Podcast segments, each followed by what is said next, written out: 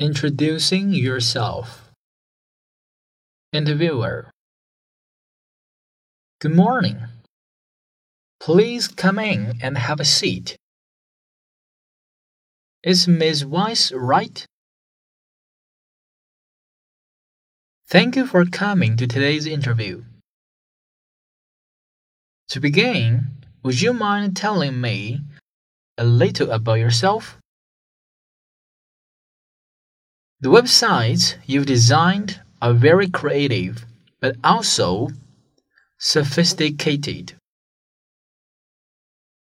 What courses did you take at college?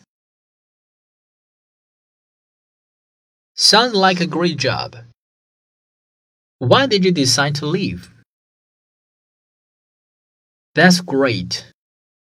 Well, thank you again for coming today. We'll be in touch with you as soon as we've made a decision. Well, if you're willing to work for us, the job is yours.